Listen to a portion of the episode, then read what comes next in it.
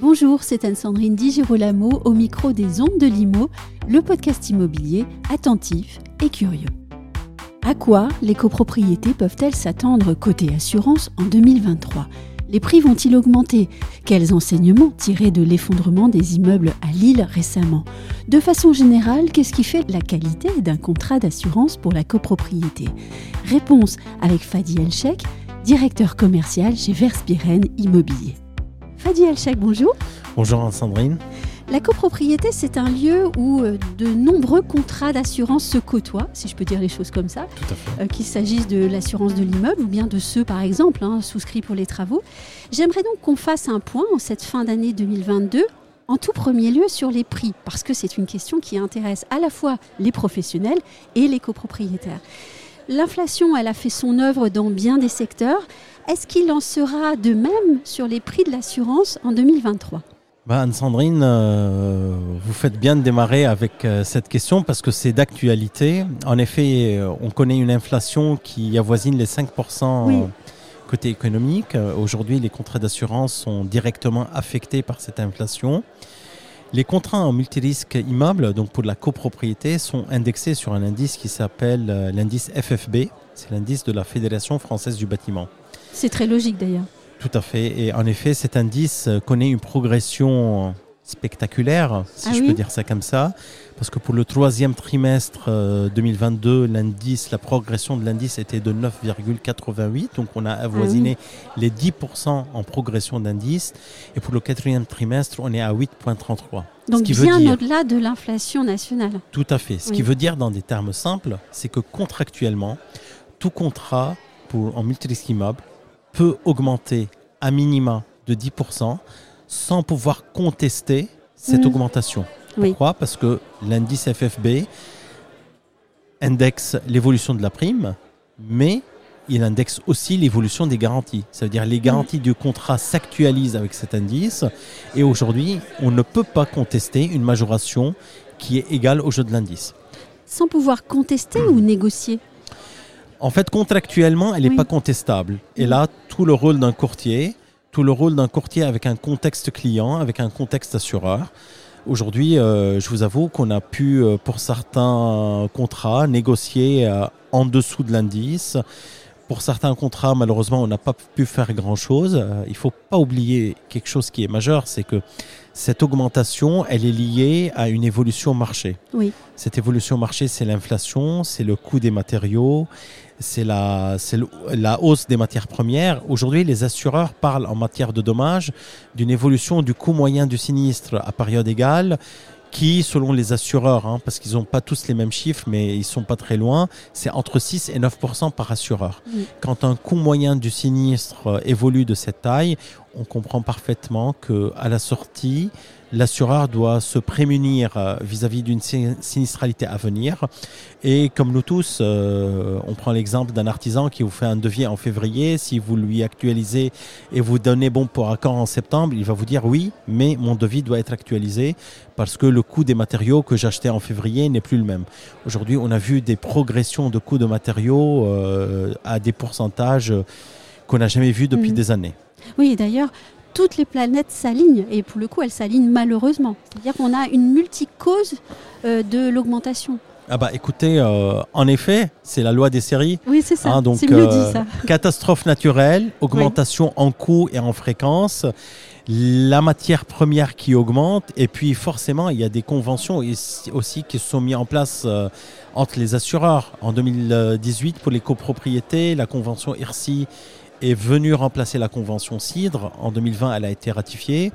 Et dans cette convention, il y a des actions de recours. Il y a des actions de recours sans application de franchise, donc au premier euro ce qui a fait que le coût des sinistres pour certains assureurs euh, qui étaient habitués à être épargnés, notamment pour le particulier, se voit infliger de, des coûts de sinistres assez importants. Euh, d'ailleurs, on, parle de sinistre. J'aimerais qu'on revienne sur euh, la sinistralité, hein, puisque dernièrement, il y a eu quand même des, accidents en copropriété qui étaient très marquants. Est-ce qu'il y a eu une évolution de la sinistralité en copropriété en France? Bah écoutez, aujourd'hui, la sinistralité est un élément majeur euh, pour surveiller l'évolution d'un produit et d'un marché. Bah, je profite pour vous dire que, par exemple, sur cette année, nous avons un fait marquant qui est habituel de nos marchés, c'est que nous avons deux assureurs intervenant sur le marché de la copropriété qui ont décidé de sortir. De sortir parce que la branche immeuble chez eux est devenue non rentable. Quand on parle sinistralité, à chaque fois qu'on va analyser un risque, on va étudier sa sinistralité, c'est son CV, c'est le CV d'une copropriété sauf si le CV ne correspond plus à un potentiel futur parce qu'il y a eu des travaux. On parlera tout à l'heure de travaux. Et donc, quand on a un immeuble qui a subi euh, trois dégâts des eaux, en bas de classe, un incendie, l'assureur se dit, sur l'avenir, si je dois l'assurer, je dois provisionner le nécessaire pour se prémunir contre éventuellement la même chose. Et donc du fait aujourd'hui de certains derniers sinistres, on a parlé récemment des effondrements à Lille. Oui. On a eu deux effondrements à Lille qui sont assez marquants. On voit aujourd'hui que euh, à Lille, il y a une cinquantaine d'immeubles, si j'ai bien suivi la presse, qui sont sous surveillance avec une fragilité. Il y a quelques années, on a eu les incidents à Marseille. Donc ceci euh, attire l'attention des assureurs sur le patrimoine et puis surtout, en ma qualité de courtier, j'attire l'attention des copropriétaires et des syndics pour aller vérifier leur contrat d'assurance, pour voir s'il y a les garanties nécessaires. Aujourd'hui, euh, on a un effondrement à Lille. C'est un sinistre majeur, l'effondrement. Hein. Aujourd'hui, les assureurs n'aiment pas les incendies. Ils n'aiment pas les sinistres de fréquence non plus, hein, comme le dégât des eaux. Mais un effondrement peut coûter des milliers d'euros. Et il suffit que le contrat euh, n'ait pas cette rubrique de garantie, n'ait pas mm, cette garantie mobilisable la copropriété peut se retrouver en difficulté, grande difficulté. D'ailleurs, il est fou parce que sur les réseaux, justement, on a vu beaucoup de, personnes réagir en disant Oh, mais est-ce qu'il ne faudrait pas un diagnostic structure, par exemple? Mais moi, j'ai vu personne parler de la garantie effondrement. Ben écoutez, ça viendra dans un deuxième temps. Hein. donc, euh, pour le moment, on ne parle pas de la garantie, mais à un moment donné, l'assureur, il est censé répondre à une obligation suite à un événement survenu sur la copropriété il va falloir aller analyser si l'événement est garanti, quelles sont ses conditions de garantie.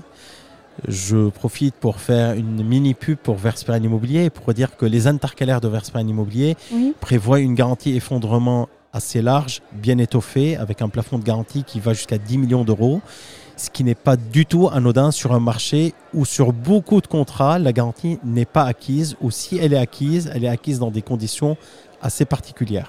Donc on ne cherche pas que le prix, mais on regarde les clauses et ce que ça contient?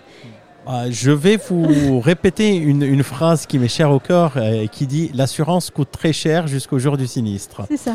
Donc euh, il faut aller chercher ce qu'il y a, il faut regarder. Et puis euh, il y a très peu de fois où on fait vraiment des vraies économies en assurance, hein, parce que c'est pas magique. Hein. Un assureur qui arrive pour vous proposer 50% de moins que le marché, c'est, euh, il peut être entrant et sortir au bout de deux ans, et après il va falloir s'aligner sur les prix du marché, ou il peut y avoir des manquements au niveau des garanties. On va parler d'un autre sujet difficile, sujet du moment, avec les obligations de rénovation énergétique des immeubles. Eh bien, nécessairement, il va y avoir en copropriété des projets de travaux. Et je dis nécessairement, mais aussi bien heureusement, je dirais. On peut parler maintenant de la dommage ouvrage, si vous le voulez bien. Est-ce qu'elle va évoluer pour s'adapter à cette actualité-là? Est-ce qu'elle va suivre les projets de rénovation énergétique et comment? Bah Écoutez, aujourd'hui, les copropriétés et les copropriétaires font face à cette loi qui est nécessaire, hein, parce qu'on sait très bien que nous avons des logements qui deviennent limite insalubres parce qu'il n'y a pas d'obligation de les mettre en état. On sait très bien qu'on est dans un souci énergétique. Tout le monde passe à la voiture électrique, tout le monde passe à mm. l'économie euh, de l'énergie. L'économie d'énergie passe par des phases de travaux pour isoler les copropriétés. Qui dit projet de cette ampleur et de cette taille dit beaucoup de charges pour la copropriété, dit beaucoup de souscriptions de crédit et dit souscription de mage ouvrage. Face à ça, nous faisons face à des copropriétés qui sont réticentes parce que nous avons beaucoup de jeunes couples qui sont endettés jusqu'au cou pour acheter un bien et ils avaient, euh, ils avaient euh, dans leur calcul étudié qu'ils allaient payer, euh, je dis n'importe quoi, 200 euros de charge par mois et ils se retrouvent à, devoir payer 350. Donc nous pouvons faire face à de l'impayé Oui. en copropriété. C'est pour cela je conseille aussi les copropriétés de souscrire des contrats de protection juridique avec recouvrement de charges, voire euh, souscrire des contrats de charges impayés. Et si on reste sur le même domaine du coup, bien évidemment, tous ces travaux doivent être couplés de la souscription d'une dommage ouvrage. Et vu que c'est des chantiers d'ampleur et de taille, les dommages ouvrages, euh, c'est proportionnel, Oui. c'est nécessaire, c'est obligatoire et il ne faut pas passer outre cet élément. Venez chez Versperren Immobilier, on vous accompagnera avec euh, la mise en place, la souscription, avec une équipe de professionnels, avec un savoir-faire, et avec un tarif bien étudié. Justement, on va parler de contrat. Euh, Qu'est-ce qui, selon vous, fait la qualité d'un contrat d'assurance pour la copropriété? On l'a déjà compris en vous écoutant, il faut faire attention à certaines clauses, etc. Mais de façon générale, qu'est-ce qui fait la qualité de ce contrat-là? Aujourd'hui, quand vous passez, euh, par un, quand un administrateur de biens, un syndic de copropriété fait appel au service d'un courtier spécialisé, comme Versperren Immobilier, Oui, Euh, ces courtiers spécialisés ont négocié avec les compagnies ce qu'on appelle dans notre jargon un intercalaire courtier. Un intercalaire courtier, c'est un document annexe qui vient se greffer aux conditions générales de la compagnie pour venir étoffer les garanties, donc augmenter les plafonds, réduire les franchises, rajouter des garanties nouvelles et venir donner un confort de couverture au contrat de base. Donc il faut faire très attention par rapport à l'étendue des garanties. Nous avons des contrats qui vont s'actualiser avec l'actualité du marché. Par exemple, aujourd'hui, on a dans les copropriétés des installations de bornes électriques, par exemple. oui, Les contrats historiques standards ne couvraient pas ce genre de produit. Aujourd'hui, un, un intercalaire peut accompagner les copropriétés avec l'expérience qu'un courtier a pu avoir avec les sinistres. Donc l'importance d'un intercalaire courtier, c'est que l'intercalaire courtier est le fruit de l'expérience d'un courtier sur les métiers de l'immobilier. Donc des refus de garantie pendant des années qui, qui s'intègrent petit à petit dans l'intercalaire pour venir étoffer. Je vous donne un exemple assez simple, le choc de véhicule. Le choc de véhicule sur nos intercalaires, que le véhicule soit identifié ou pas, est garanti dès lors que le dommage euh, atteigne la copropriété. Les déménageurs livreurs, qu'ils soient professionnels ou pas, connus ou pas, des recherches de fuite sous toutes ses formes, oui. les mises en conformité, les frais de déblai. Aujourd'hui, les gens ils vont vous dire les frais de déblai. Ben non, les frais de déblai coûtent très très cher aujourd'hui. Oui. Ça peut coûter plus que le dommage des fois. Un bon intercalaire va vous permettre d'étoffer et d'accompagner la copropriété sur un certain nombre de garanties assez intéressantes. Et on regarde aussi les extensions et les plafonds. Bien évidemment, qui dit intercalaire, comme je l'ai précisé, dit augmentation des plafonds de garantie, réduction des franchises et Oui. rajout de nouvelles garanties. Tout en sachant que si par malheur des conditions générales d'une compagnie viennent à s'améliorer et deviennent meilleures que notre intercalaire, c'est la clause la plus favorable qui est applicable à la copropriété. Pour terminer, très rapidement, je suis conseil syndical. Sur quel point je dois porter mon attention Parce que, bon, on le sait, tout le monde n'est pas spécialiste d'un contrat d'assurance. Évidemment, il y a les syndics pour les accompagner. Mais sur quel point un con- un conseil syndical va obligatoirement devoir se former et puis regarder?